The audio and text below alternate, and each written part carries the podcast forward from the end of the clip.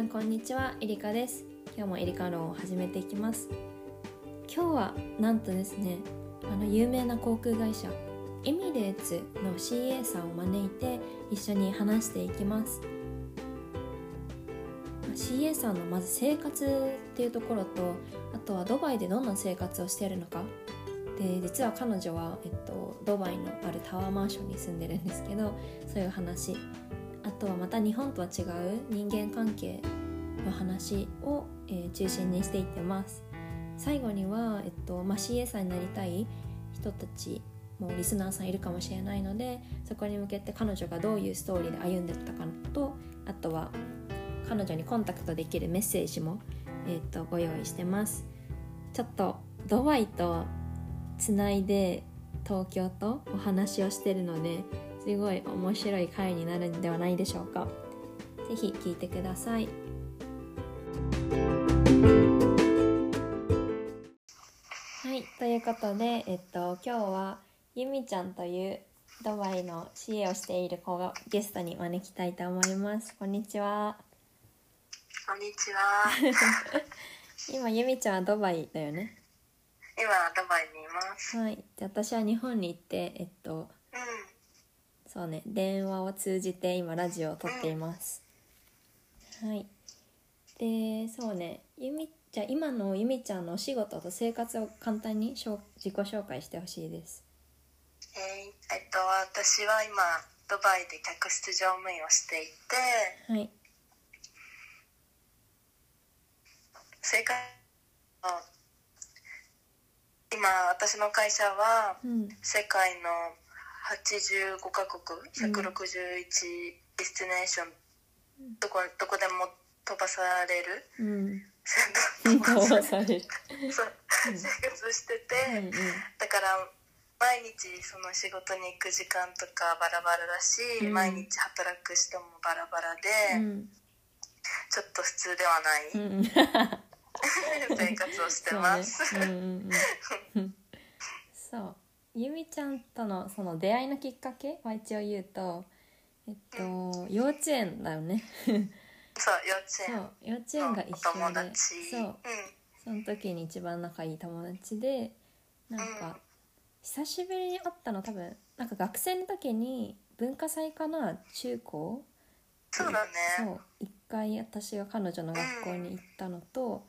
あとは大学の私の競技チアの文化祭のパフォーマンスをうんうんそうゆみちゃんが見に来てくれてうんでその後会ったのが去年だよね去年だうね、んだからいつもなんか45年ぶりぐらいに会うそう感じ だけど前会った時にはもうお互い働いてたしなんか、うんあこうなったんだねって言ってうんそうそんな感じの中です。 メカです そうですじゃあそのゆみちゃんはなんかよくさあの、うん行あれもう会社名言ったっけってない 行会って社み名ようは 会社名エミレーツだよねううんんでエミレーツのさきゃあの、うん CA さんってよくドバイのタワマンに住むみたいな聞くんだけど、うんそれは本当ううんほんとほんと、んなんかそのエミレッツのキャビンクルーって25万人いるんだけど、うんそれでドバイのいろんなところうに、んその CA が住む寮うんがたくさんあって、うんどれも大体タワマうんンなんだけど、まあ、タワマンじゃないとこもああいう本当に少し私が最初うんに、最初にドバイにいた時に会社から「もうあなたここです」って最初にうん決められた寮は。うんもう砂漠の中うのん本当に何もないうんとこにある5階建て、うんうんでそれはタワマンとは呼べないかなって思うんだけど多分それぐらい、うんあのあとは全部タワマンうんうんなんででなんでそこになったのそう今は引っ越してタワマンに住んでうんる、んうん、なんでその砂漠のとこだったの最初、それは会社にそう言われそ多分会社がうんいろんなとこに憧れ持ってうて、んうんそこがすごい人気ないんだと思うんだねうんタワマンじゃないから。うんで空いてるところうんに新しいニュージョイナーをアサインするから、うんそのな水るほど空いてたうん砂漠にうん最初アサインされましたって感じなでるす。ほうん、うん、どねえタワマンっていうのはプールとかがついてるのうん絶対にプールとジムは全てのアコモデーションについてる。うんそれはあと会社うの、んそう送り迎えも絶対全部のうんアコモに来る。うんうん普通の仕事以外のプライベートの移動は自分でえっとその会社へのバスうんが出ててそれはプライベートでも使える。うんうんでその会社本社に行くと本社に駅があるから、うん本社まで行っちゃえば自分で電車とかでうんもしねうん安く済ましたかったらできるし、うんあとはモール大きなモールへのシャトルバスがうん私のビルから出てそれで行くこともできる、うんうんなるあとほどはあのドバイってタクシーがすごい安いからういんちいちそうやって、まあ、安く済ませたかったらうん会社の車とか使っていいんだけどん面倒くさかったらもうタクシーでうん出かけるかな。うんうんなるほどねうドん、うんバイは実際にもういなんかあんまり想像できないんだけど、うんどんな生活でな何をするの休みの日とか。休みの日はうね、んけんか観光地だからすごいいろんなうんとこ行く行くとこもあって、うんまあ、主なかモスクとかうんウォーターパークとか、うんうんあとビーチもすごいたくさんあって綺麗だし、うんビーチバーとかもあるし、うん行くとこはすごいあるあカカフェも多くうんてすごい可愛いカフェが多いかな、うんうんなんかアラブの人コーヒーが好きだからその、コーヒーショッうんうんプすごい可愛いコーヒーショップとかが多い、うんうん、えーなんか住んでる人は人種でいうとやっぱアラブ人がけどんぐらい割合的にはアラブ人は多分1割いないんじゃないかなそうなのほぼ外国人えー、うんドバイはね、うんなんか私が住んでる国はアラブ首長国連邦って言うんって、7つの州があるのねうんうん東京と埼玉県みたいなうんでそれでいうその一つの県がドバイうんうんうん例えば東京都がドバイみたいなうん隣の県とか行くとうんもっとアラブ人の割合が多いけどうんドバイはほぼ外国人が住んでえるー、それは何みんなうんビジネスで来るわけそうみんな出稼ぎだようね、ん私たちも出稼ぎだよねうんあそっか、うんうんえー、なんかどういうビジネスなんか石油とか観光のイメージがあるんだけどう、うんんドバイはうね、ん多分観光と建設うんうんうんがメインかな、建設石か油はねなういんほぼあそうなんだ石油は取れないとうん思うドバイは建設ラッシュすごいよえーどこもず新しいもの作ろうとしてて、うんそれは何観光地としてホテルとかアミューズメントパークとかってこと、うんうん、なんか世界一っていうのが大好きだから、うん世界一高い建物とか、うん世界一ホニャララのなんとかとかうんう作っんてる、えー、なるほどねうんへええー、ドバイってひ大きさなんか面積的には日本と比べどんぐらい、すごい小さいよあすごい面積とか全然わかんないけど、うん多分、うん、端から端までドバイ行ってうんも車でね、うん1時間ぐらいだと思あそんなちっちゃいんだっけううんすごい小さいよじゃあ本当東京より小さい、いよ全然そうなんだそ多っか分うんそっか、へえでもいろいろなことがそその場でできるっていいねなんかうんうん、へえそっかえすごいビーチバー行きたい、おいでうんうちんち泊まれるよやった え年中暑い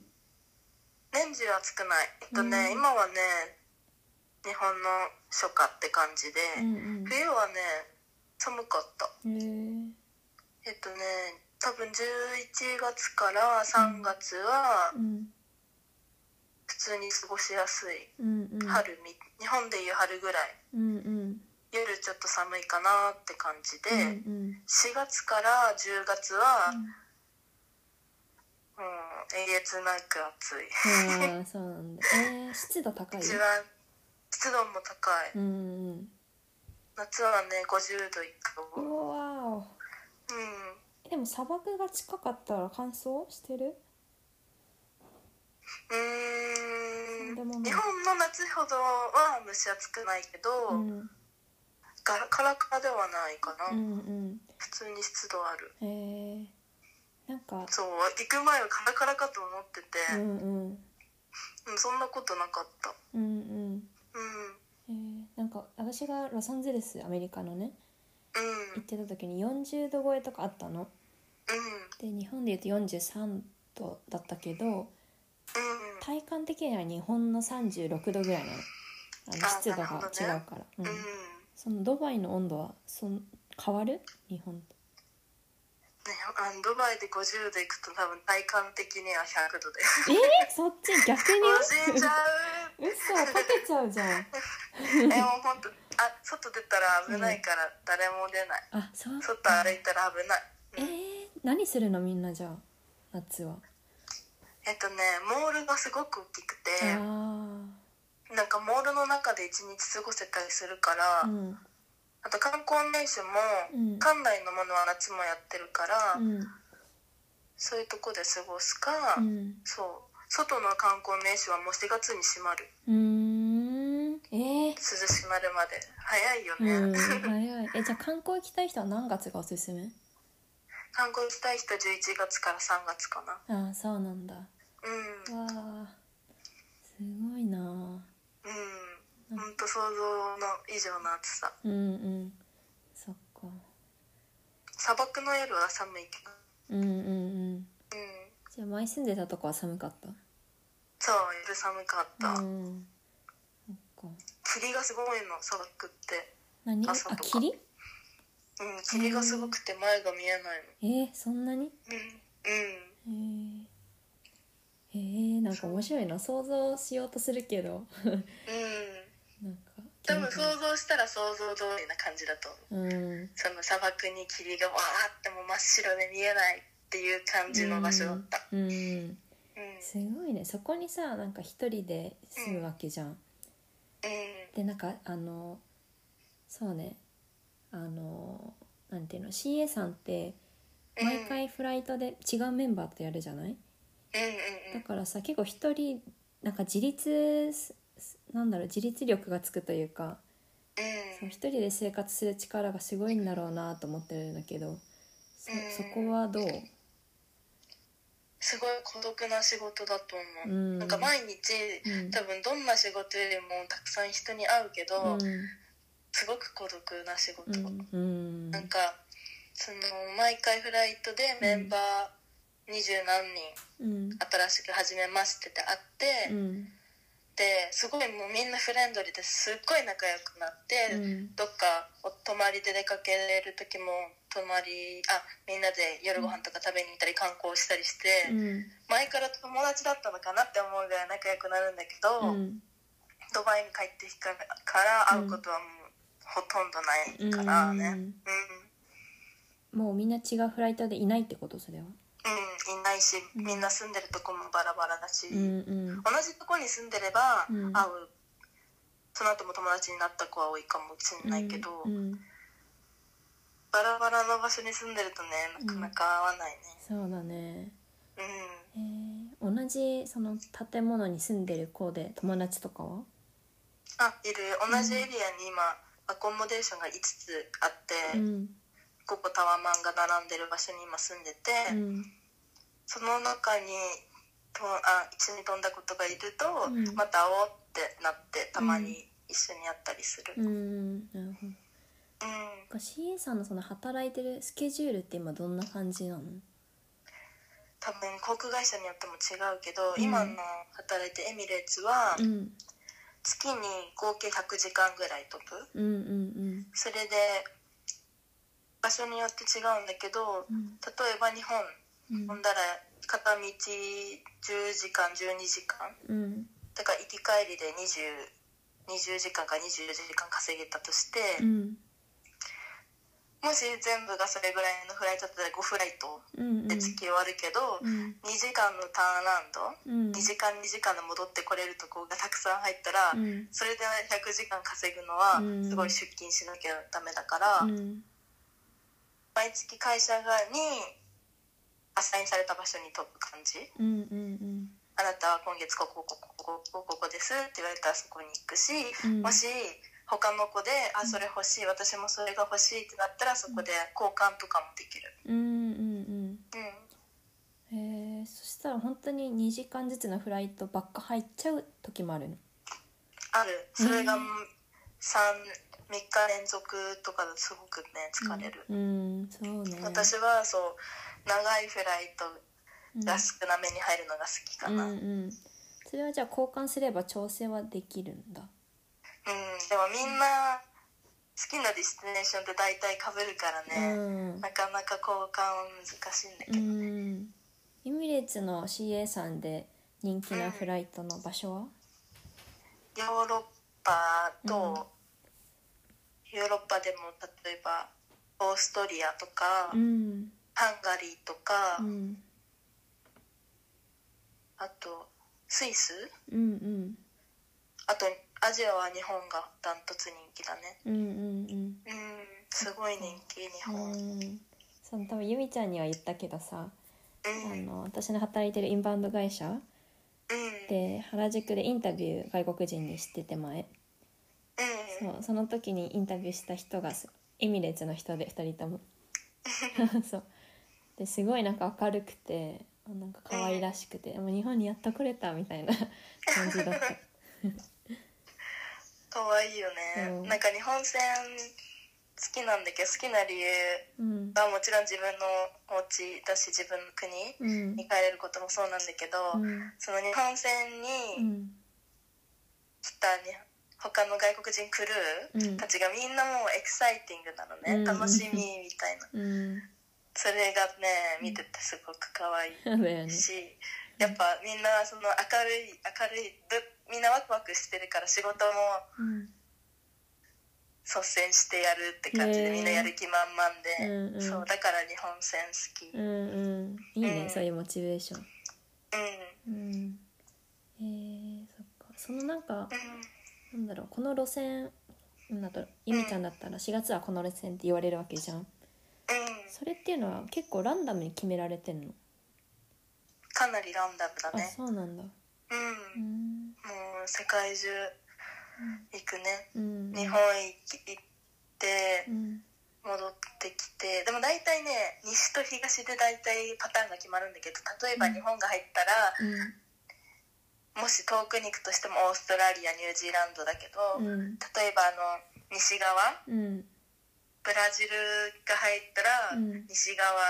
の路線が多くなったりとかいう傾向ある、うんまあ絶対じゃないけどうんね、うん日本は入った後ブラジル行くこともなくはないとはう思うけどうんん例えばゆみちゃんが日本へのフライトがあってう帰んりはじゃあ日本からどもう本当にどこ行くかわかんないって感じあもうね、うんその国行ったら大ドバイに戻ってくる例えばドバイから日本に行ったら、うん帰りの便は絶対に日本からドバイ、あそうなんだ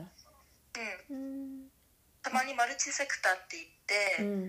んって、いろんなとこ経由して帰ってくるのがあるんだけど、うんうんそんなにたくさんない例えばうんあるのが、うんバンコク香港とかうんうんそれだとドバイバンコクバンコク香港香港バンコクバンコクドバイ、うんうんへうえなるほどそっかんうんなんかゆみちゃんが CA になったなんだろうストーリーを知りたいんだけどというかラスジトオのーリーはそうリスナーさんに。長かった よなんか高校の時から CA になりたくうて、んで大学入って留学しようって決めてうんうんて、で大学入ってうんまずは留学するためのうん英語のスクワ取るために必死に勉強して、うんでとりあえず留学行ってまた英語を勉強して、うんどこ行っ帰たっのてきてカリフォルニアのうね、んすごい田舎のチコ大学っていうところに行ってて、うんそう最初の半年語学留学、うんあとの半年学留う学、んうんそうで合計10ヶ月ぐらいかなうんうんで帰ってきて多分それ行ったのが第2の後期から第3の前期で、うんで就活にもともとエミレ外資に行きたかったか外資の支援になりたかったから TOEIC800 ないと厳しいっていう世界だから800だけとりあえず取ろうと思ってうん TOEIC 受けまくうってんうんそれでもねすごい就活大う変でん多分15社ぐらい受けたかなうんで最初その新卒で受かったの1社オうんンリーそれが エアマカオでうんマカオ航空うんで本当に支援になりたかったからとりあえずもう受かったとこ行こうって思ってマカオ航空行って、うんマカオ航空はねうん大変だったね かなり大変で、うんでもそれでもエミレッツになり入りたかったから、うんエミレッツの募集出たのを受けうて、ん奇跡的に受かうり、んすごいエミレッツ来ましたって感じ、うんマカオには1年ぐらいいたかなうんうんうんエミレーツは一番やっぱ行きたかったとこなのえっとね、うん大学生最初に CA になろうと思った時はねシンガポール航空の CA になりたかったうの、んうんうでシンガポール航空の CA の受験3回落ちて んへえうんうんであー無理かもしシンガポール無理かもと思いつつ、うんでもその大学3年生4年生の時いろんもう就活にそう専念するようになっていろんな国外社をもっと調べてて、うん中東いいなと思っててっていうのはすごいいろんな国に行けるからもっと、うんもっともっといろんな国に行けるし働いてる人ももっとインターナショナル世界中から来た人たちが多い、うんうんやっぱアジアの航空会社だとアジア人が多くなっちゃうんだけど、うん中東だと本当に世界中の人がいるから、うんあそっちの方がいいかもって思いながら、うんでも多分大学3年4年の時はねなぜかシンガポール航空の制服への憧れが強くてね、ね多分そこが大規模だったうんかも、うんそれは何国が好きなのシンガポールうんあのシンガポールっていう国が好きで憧れてたのうん、制服が可愛い のと、うんあーあとなんか評判がいへえいそうなんだそうそうそううんで山川で働いててうんいやアジア人だけとはもう働きたくないと思って 次行くなうらもんっと違う人たちと働きたいとう思っんて、うんな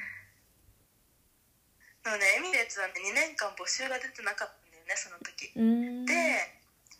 エアマカワで働いてる時にやっと出て、うんダメ元で受けてみたって感うじかな、うんんすごいねえー、でもそうね働いて3年目あもうすん私たちは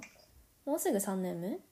すぐ3年目そっかえでもすごいよね2年目でエミレーツ行っていいやいやいや新卒の人もいるからねやーでもすごいなうんいろんなねバックグラウンドの人がいたら面白いもともと看護師だったとかうーんもともとなんかうん世界を旅してたとかもいるし、いろんな人がいるうんうんうんうんえーその今の実際の生活とか仕事はゆめちゃん的にどうどう感じてる、えっとうね、ん体力体力勝負の仕事だから、うんすごい体調管理うんしっかりしなきゃダメだなと思っうて、ん寝る時間とかうもん本当バラバラで、うんなんか朝帰ってくる仕事が多いのねあと深夜発はいはい深夜発がすごく多くてそうすると夕方4時ぐらいからうん寝なきゃいけないの、うんなかなかそれがね大う変で、んでも寝ないとその後17時間フライトとか入ったらさうんうんあと17時間眠れないかうんらうん、そうねあでもうね、ん毎日違ううん生活スタイルだからうんオフィスワークとかよりかは私はうん向いてるなと思う、うんなんか飽きないうんそうだね毎日新鮮でうんうんうんえー、だからいいとこもあるし悪いとこもあるうかな、うん、んそれは体調管理はどうやってするのそんな忙しい中えっ、とねもうねちゃんと食べるうんうんあのね痩せてるガリガリの子はね本当にすぐ体調崩すし、うん私の会社 BMI うんの検査があってうん痩せすぎてるとクビになるへえそうかなんだ飛べなくなったうんうんうんまあそうだよねうんそうだねなんかあと本当にね、前のねうん前のお家に前何前その砂漠に住んでた時うのんルームメイトがうんすごい細い子で、うんすぐ風邪ひいちゃってて、うんね、太るためうんになんか1回に何何百キロカロリーを取れるうん飲み物とか飲んで一生懸命太っ てたねえそれふ そういう太り方でいいのかな わかんないラグビームみたいになってるそうそうたくさん飲んで寝るんだえ運動しないのって言ったら運動はしない寝るのとか言ってスタイル悪くなっちゃいそうう、ん、でもそれで5キロ太って本当靴引かなくなってたあそうなんだあうんー免疫力も関係あるのかなそううんへえそっあかと私はねお酒あんま飲まないからねうんそれはね結構体にいいなってう思ううんんそうだね確かにえでもバーとかは行くたまに行く、うんちょっとは飲めるの飲める友達といれば飲むけどうん一、人であんま家で飲もうとかはもう大体、うん確かにそうねそっか、えーすごい頭の中で今ドバイの生活が思い浮かんでる そっ本当かえードバイに行ってその日本のなんだろう新しく見えたなんか日本とドバイの違いとか教えてほしい、えっとね日本はね、素晴らしいうん、なんか全てが整ってるうん例えば道とかもうんうんなんか日本に久しぶりに帰った時とかあの道の白い線がうんちゃんと白くてうんすごいまっすぐなことだけに感動す るしそっかえそれも何ぐちゃぐちゃなのぐちゃぐちゃの国もあるようねんうんドバイはまあ綺麗だけど大体、あとはホスピタリティがすごいうんなんかコンビニとかなのうにんちゃんとしてるえー、 「何ありががとうございました」とか言えるし、うんなんだろう外国ってさうんなんか私もしいいサービス受けたかったら、うんすごいこっちもいい態度して下から下から行って、うんスタッフに気に入ってもらおうとするのうんうね、んそしたら向こうも優しくしてくれるしこっちもさ優しくするじうんゃん、うんでもなんか多分日本って当たり前にいいサービス受けられるかうら、ん日本人ってお客さんがちょっと怖い気がするうんああそうだねお客さんの方が上みたいなうんそう、あるねなんか日本エミレーツので働いててすごい働きやすいのはお客さんうも、んなんか CA の世界って特に日本だとさお客様は神様みたいなうんイメージがあるけど、うんなんかエミレーツで働いてお客さんはどちらかというと友達みたへいな、えうんうんだからすごい話しやすいし、うん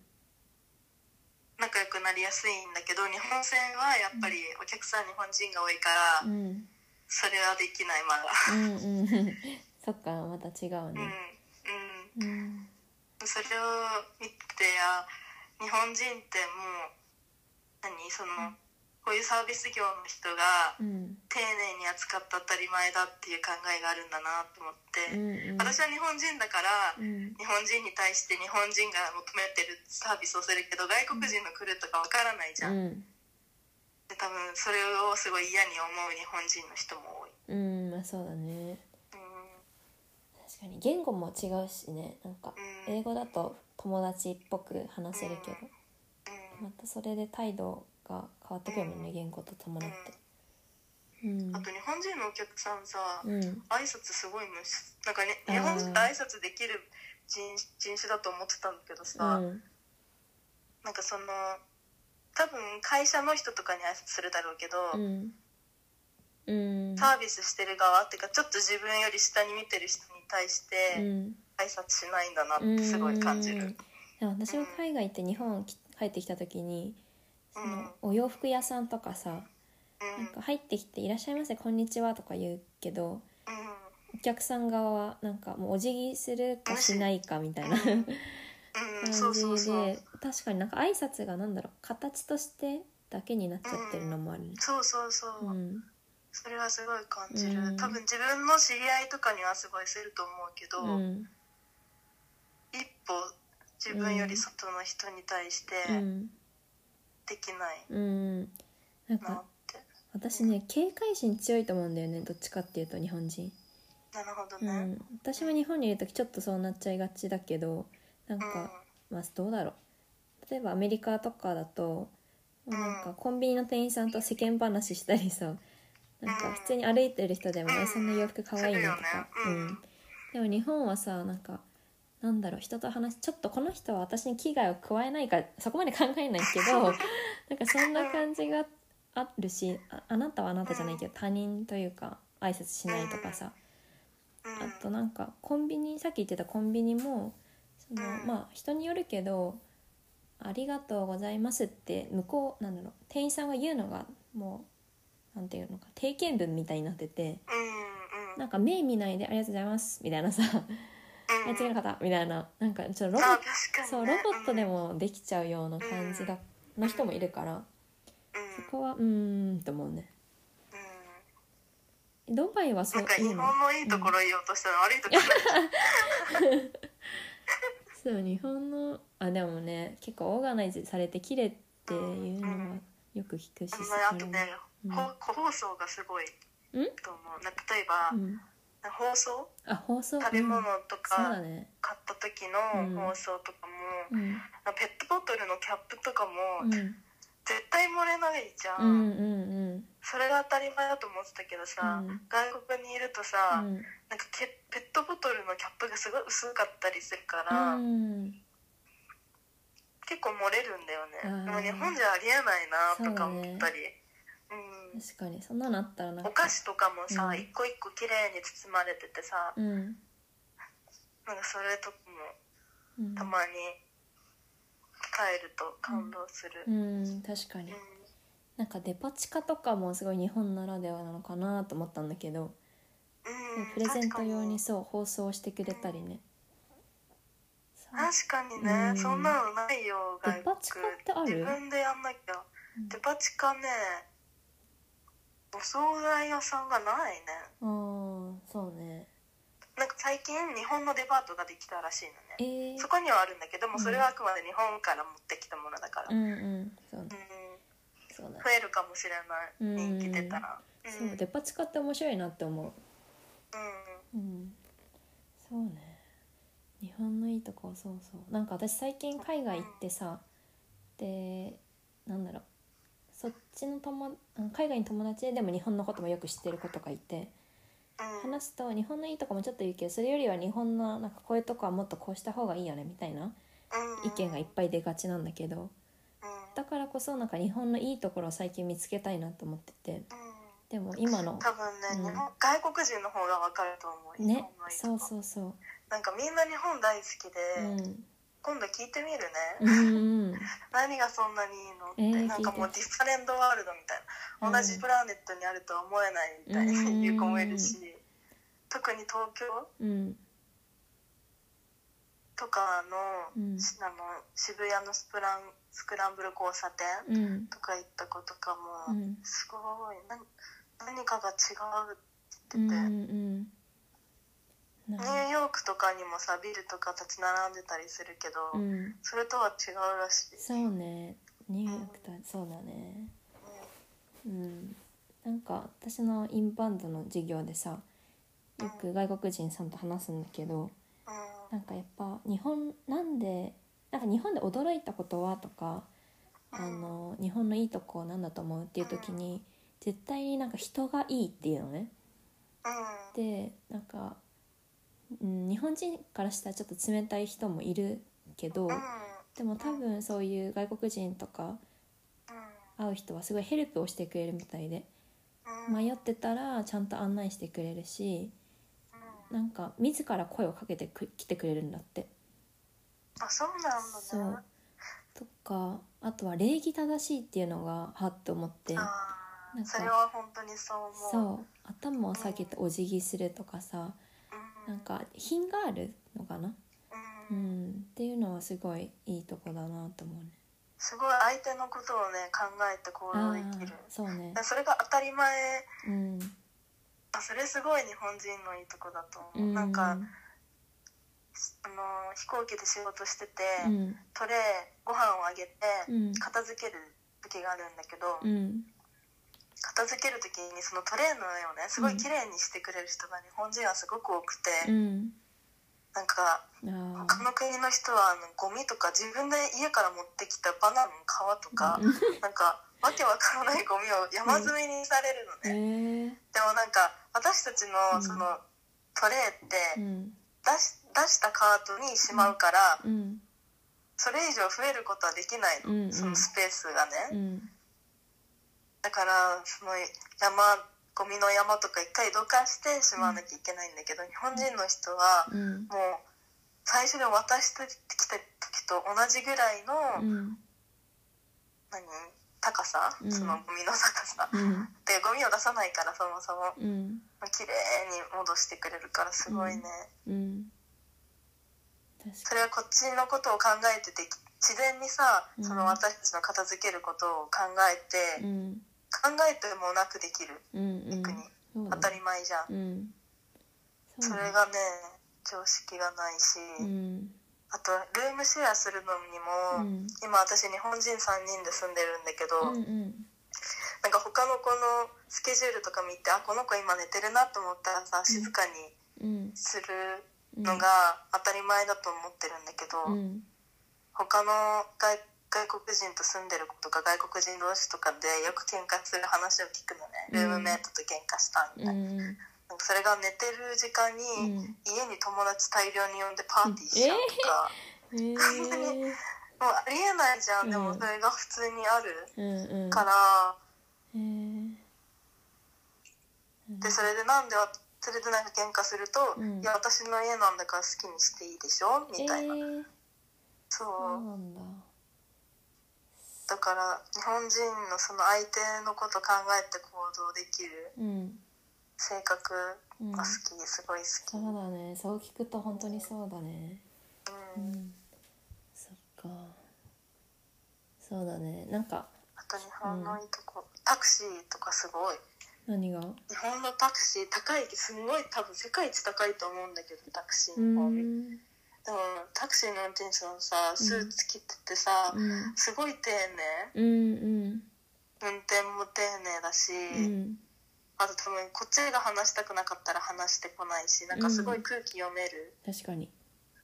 んだけど、こう外国のタクシーとかもすごい自己中 だよなんかフレンドリーって言えばフレンドリーなんだけど、うなんんかずーっとどうでもいい話とかされ たりあとごめん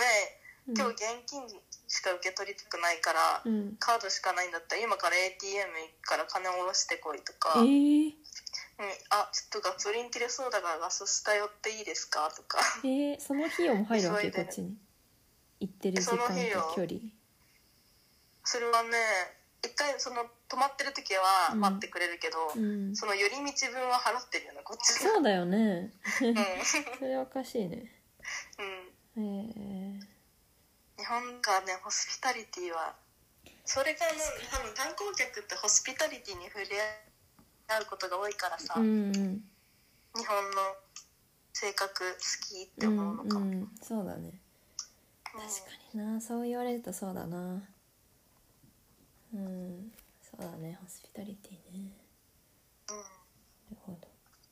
あとそのドバイのさなんか人の関係性も聞きたくてなんだろうえっと、まあ、さっき言ったように、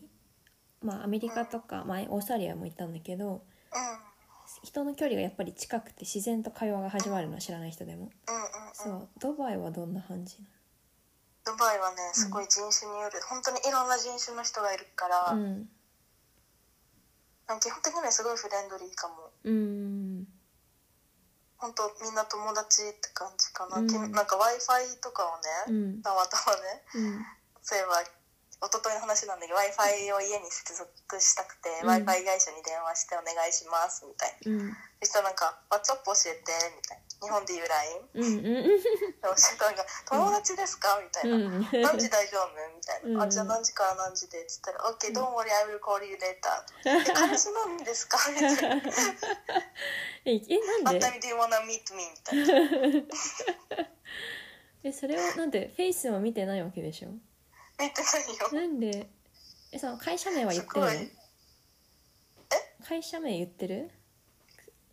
自分のエミレッツね、うんうん、言ってるそのどこ住んでるのってなって、うんエミレッツのアコモデーションあーですそうっていう言ことねったからかなそれは結構あると思 うそれからそれと話してていい感じだったと感じ超フレンドリーえその恋スー愛とパかーの人とかも、ううんんあいいよいいよスーパースーパーの人とかもフレンドリーうんうんうんただそうね言い方にイラつく時もある例えば例えばなんかこの前、うんスーツケースを持ってスーパーに行ったのね、うん買い物たくさんしたくてうんそしたらなんか多分日本だったらもしダメだったら申し訳ございませんこれダメでみたいな、うんどこどこに置いてきてほしいんですけどって、うん多分そういう言い方をすると思うのその、うんスーパーの人がねそしたらなんかドバイでは「Hey girl」みたいなうん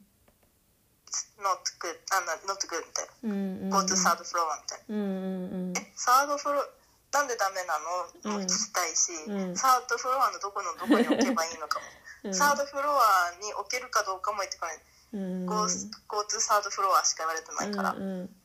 えうー確かにね言い方 まあ人によるけどうんそういう感じあるねん言い方がうざい人多いかうも、んうんそっかえーそうあとなんかその異性の恋愛とか、うん異性間の関係性ってうんうーん日本はなんか思うのは結構異性間ってか友達とかでもうん男女関係なくあんまりボディーラボディーランゲージじゃなくてなんていうのフィジカルなタッチ なんていうんだっけそういううんの、うんハグとかね、はい、タッチとか少ないじゃないアメリカと比べ、うんドバイはそういうとこはふどんな感じえもう多いよねすごい多いと思う、うんなんか友達同士でもクルー同士でも、うんうんフライト終わったらみんなすんごい抱きしめてきたうり、んへーバイバイみたいうんうんなもうすすごい最後のお別れみたいな別れを毎うん毎フライト毎フラうイんトまあそう ね楽しかったねみたいなうんうんえーすごいみんなの距離感は近いかもしれない、それなのに CA さんじゃなくても日常的にそういうのはある日常的に日常的に知らない人知らない人はないけど ねあでも例えばクラブとかビーチとか、うんうんビーチクラブとかなんかお酒の場とかでうんうん仲良くなった人のボディタッチとかうん尋常じゃなく多いかもうん 尋常じゃないんだ えなんか、うんドバイで恋愛するのよくないあそうなんだなんか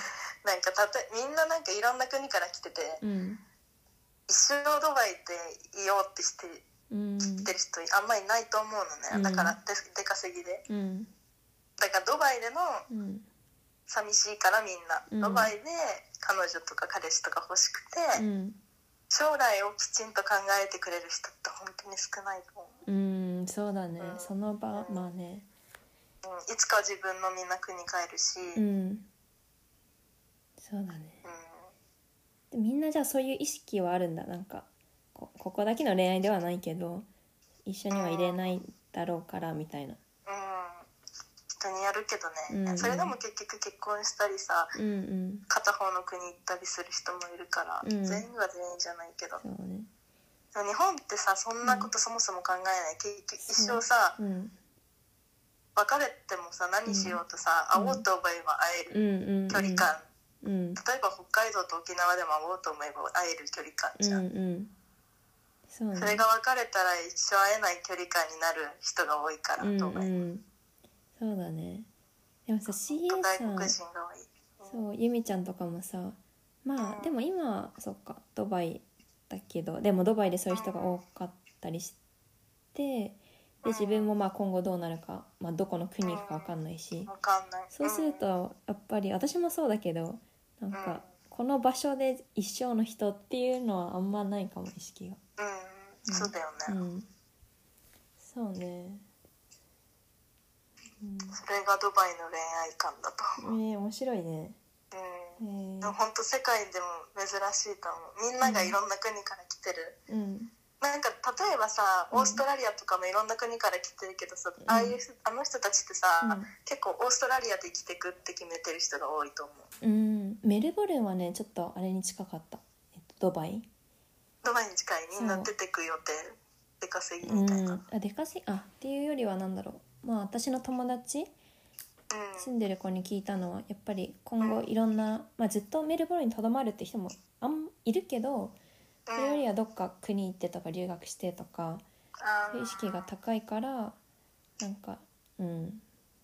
留学生多いよねあそうだねそうだねうん私もそこ1ヶ月留学してたことあるえー、そうなんだうん、結構都会だったねううんんいいよねいい音楽音楽とかみんなうんうん道でやってたりそうそっかへえドバイ行こう行きたいひめちゃんに会いに行く行きたい、うん、会いに来てコロナが早く終わってほし いそうねあコロナの今ねドバイもね、入国制限ができてうん、あねそう外国人うんえコロナの中では結構流行ってるのあコロナじゃないドバイの中では例えば休みでうんああなああ通信がちょっとおかしいまあ近いっちゃ近いから聞こえる あ聞こえますあなんかヨーロッパ近いからさしかも私たちが囲んでる人々をねうんうんだからドバイに持ち込まれたらうん結構広がっちゃう、確かにただそれを予防でもううん一切禁止になったの人が入ってくるうんうんそう今入れるのの出入りできるのは政府の人とうん UAE の国民とキャビンクルーの仕事で飛んでるキャビンクルーだけうんうん外でバケーションで例えば私が今今有給なんだけど日本帰れなかったんだけどもし日本帰ってたらうん戻ってこれなかった、えー、そうなんだそへえうすごい今厳しい、うんでも仕事では飛ばなきゃいけないよねうん、うんあとなんかそのセルフクワランティー自己隔離うんうん日本語で言うと自己隔離なのかななんかうんしなさいって言われた人それ破るとうん5年、5年牢屋に入れらえれるーらしい、、それ何ドバイの法超律厳しいドバイのうん法律で今新しくできて5年、5年懲役か、うん50違う100 150万から300万の罰金えー、え待とってそう自己隔離って何例えばあうの、うん、んんじゃあうんまだか今入れないんだけど2週 ,2 週間外国人が入れないことになってて2週間後はうん外国人入ってこれるのね、例えば、うんそのお休みで母国に帰ってきた CA とかうんうんでその人たちが帰ってきた2週間ドバイで自己隔離しなきゃいけなうい、ん外に出ちゃいけない、うんうんその時に外ではで外に出たりし破ると、うん5年 のうん懲役 でもどうやったらわかるのって うんそうねパスポートいっぱいいるじゃんってうん思ううけど、んへえそっかうそんうねえマスクはするドバイでドバイはうねんもともとさそのいろんな国の人がいてさうんマスクマスクするのってアジア人ぐらいじそゃんうなんだよねうんそう今もねアジア人しかしてないかうんもアジア人は結構してるうんね、中国っぽい見かけもう誰が何人どの国かわからないんだけどさ、うんうんアジア人パッと見アジア人の人はうんうんマスクしてるけど、そうねヨーロピアン系の人はねいまだにしてない、うんうんオーストラリアもめ街中全然しなかった、うんまあ、空だから港では広ま多るん分だろうねまあそうだよねなんか意味ないって言われるけどさマスクあそうなのえ言われてないなんかあれマスクそれでエミレーツもずっとダメだったのマスあクーそうなんかあれは自分がコロナかくってうてんくしゃみとかうんする場合はマスクした、なんかあれって病人の人がするっていう考え方、うんそうね私たちたちは予防のためにしてるじゃん、うんそれが真逆でうんマスクは病人がするものうんそうだよねだからその菌を人にまき散らさないたうんめ、うんだから健康な人がなんでするうのみんうん確かにね接触確かになんだけど えウイルスって今接触は結構多いけどさなんかうんマスクしててさなんかウイルス飛んできてさ マスクのあのうん口の部分だけについてさそれでコロナとかなんかまあ他の病気にもかかるってだいぶなさ確率少ないよね、うん、あの顔口部分だけじゃんみたいな確かにこんなに体大きいのに接触範囲そうよねえでもさ効果あると思うけどねうんそう日本うさんもともとすごいするじゃん冬うんうんコロナが流行る前から冬マスクする人多いじゃんそうね多分アジアの中でも日本ってさ、うんあんなに中国近いのにさ、うんそこまでうんまあ今毎日増えてると思うけどさ、うん他の国に比べて増えてる率がさ、うん低いじゃんうんあとイタリアマとスクかって効果あるのかなって思うけど、そうねうん、ありそう、イタリアとかもすごい増えてるけどさ接触うがん、すごいすごそううんじしゃすんぎだよ いつもハゲちょちょちょちょ結果だかなみたいな明るい接触、うんうん、そうだねえどどうなるんだろうね世の中ねえいつ終わるのだろうでも私そのコロナでうんなんかうんって思うのがうん結構今テレビつけても何してもさコロナの情報ばっかりでしょうんそうで東京のテレビだとどのチャンネルかけても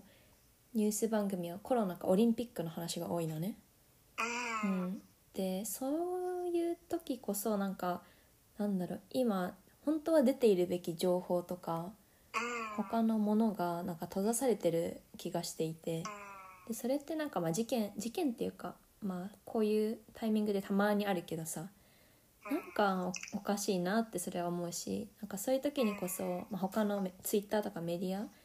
どこでもいいけどなんか本当に発信すべきものをするべきってうんいうのはあるね確かにね、だって情報多が分日な本だけじゃないと思ういねこっちのニュースも毎日コロナだし、そうなんかアフガニスタンとかで戦争してるらしいんだけど、うんうん一切載ってないよ、うんうんそうねなんかうんまあ考えなさ新そたうな犯罪が増えてもさ、うんそれすら取り上げられないんだろううんね、うんうんそうねうんなんか答えは見えないけど、まあ、考えす考えるべきとこだよねううんんうんうんそうですねはいここまでゆみちゃんと話してきましたが、えー今日はゆみちゃんありがとうございますありがとうございますはい、で私は結構あの女子校で結構育ってきたんだけどうんうんあのやっぱり CA になりたい人って多いのねでゆみちゃんが実際にもう2つの会社を経由経由というか経験していて、うんまあ、いろんなこと感じてると思うからあのその CA になりたい人に向けて何かメッセージを